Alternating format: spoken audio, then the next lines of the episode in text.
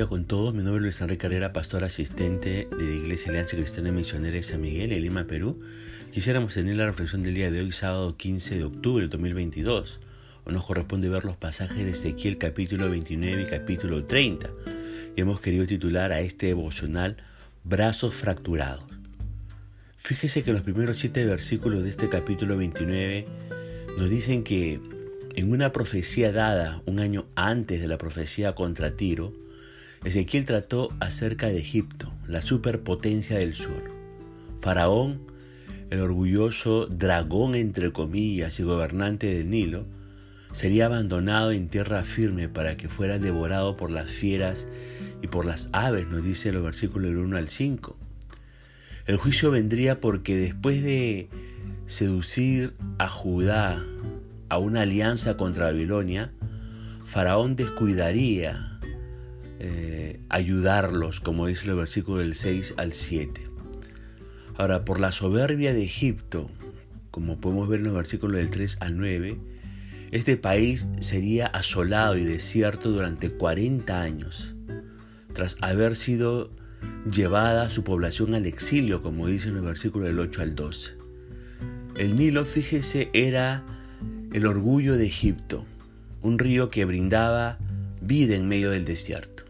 Sin embargo, en vez de darle gracias a Dios, Egipto declaró, el Nilo es mío, yo lo hice. Y sabe que nosotros hacemos lo mismo cuando decimos, esta casa es mía, yo la construí. O decimos, debido a mi fuerza he llegado a donde estoy. O decimos, yo levanté esta iglesia, o yo levanté este negocio, o yo levanté esta reputación desde los cimientos. Expresiones como estas revelan nuestro orgullo. A veces damos por sentado lo que Dios nos ha dado, pensando que lo hemos logrado por nuestra cuenta. Es cierto que hemos invertido mucho esfuerzo en el proceso, pero Dios brindó los recursos, Dios nos dio las habilidades, Dios eh, proveyó las oportunidades para lograrlo. Y en vez de proclamar esto en nuestra propia grandeza como eh, hicieron los egipcios, los egipcios, perdón, debemos proclamar la grandeza de Dios y darle el mérito a Él. Ahora, nos dice el verso 13 al 15 que Egipto sería luego restaurado a su tierra, pero ¿sabe qué? Nunca más sería una gran potencia mundial.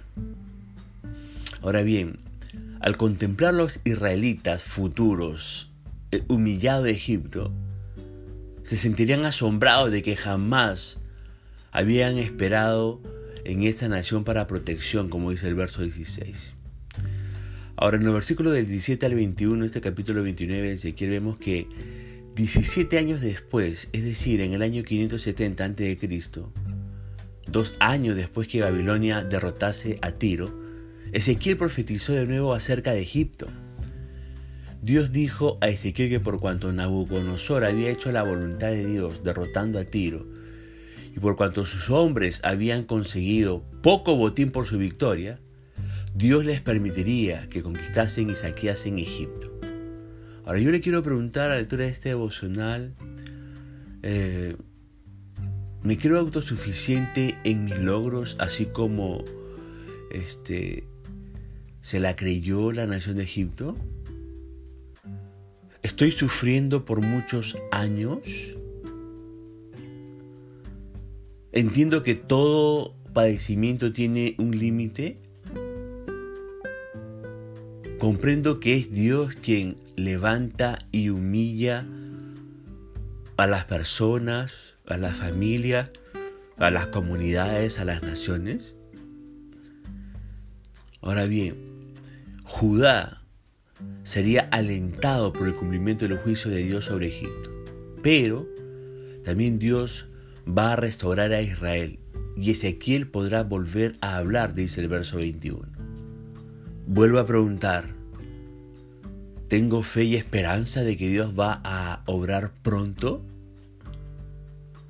Me humillo y busco a Dios en medio de las dificultades?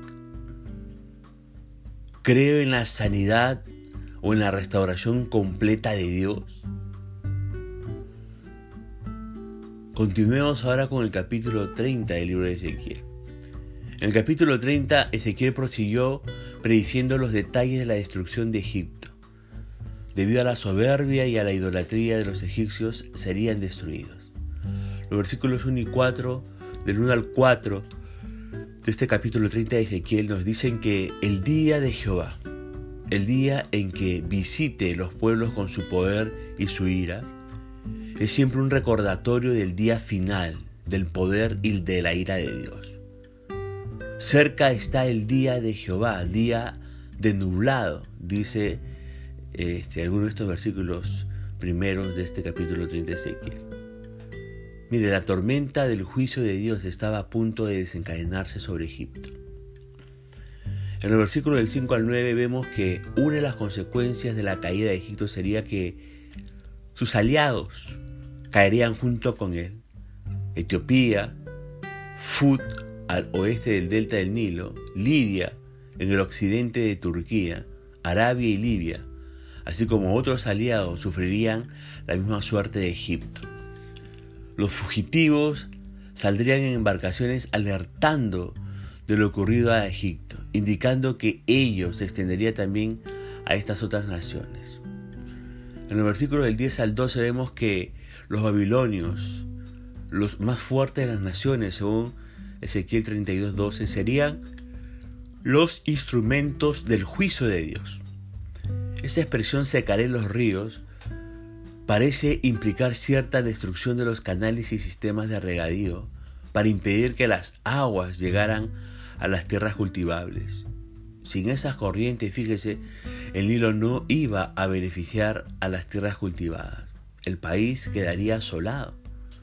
Los versos del 13 al 19 nos dicen que la lista de ciudades que serían destruidas muestra la amplitud de la destrucción. La desaparición del Nilo ahí en el versículo 12 este capítulo 30 denota también la profundidad de la devastación.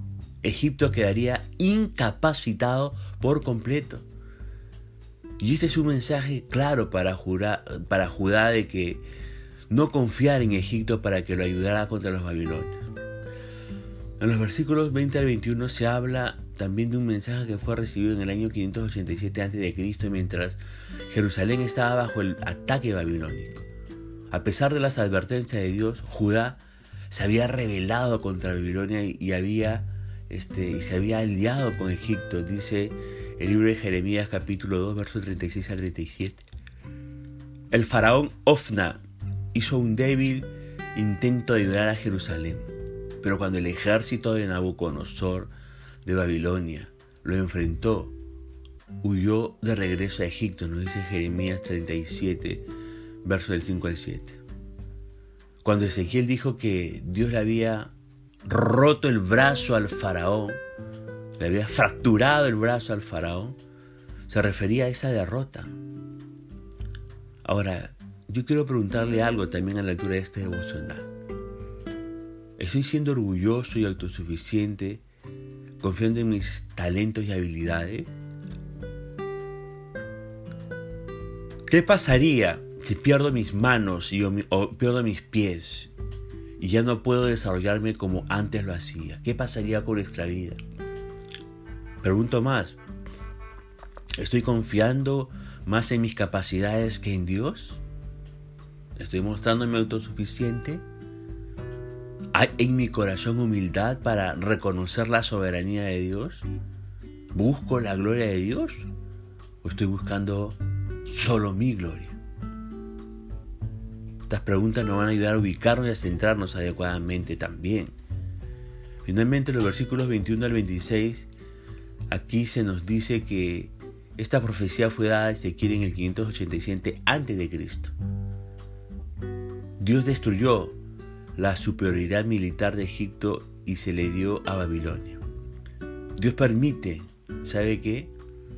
Que naciones obtengan poder para que cumplan algún propósito particular, a menudo propósitos que no podemos comprender de inmediato. Ahora, cuando usted reciba noticias sobre guerras y ejércitos, No se desespere. Recuerde que Dios es soberano y tiene control de, todo. Incluido, tiene control del poderío militar de las naciones, ya que usted está recordando noticias de Rusia, Ucrania, de la OTAN de Estados Unidos. Además, ¿sabe qué? De orar por los líderes militares y gubernamentales. Ore para que los propósitos de Dios se lleven a cabo y que su voluntad se cumpla aquí en la tierra como se cumple allá en el cielo, según Mateo 6, versículos 10.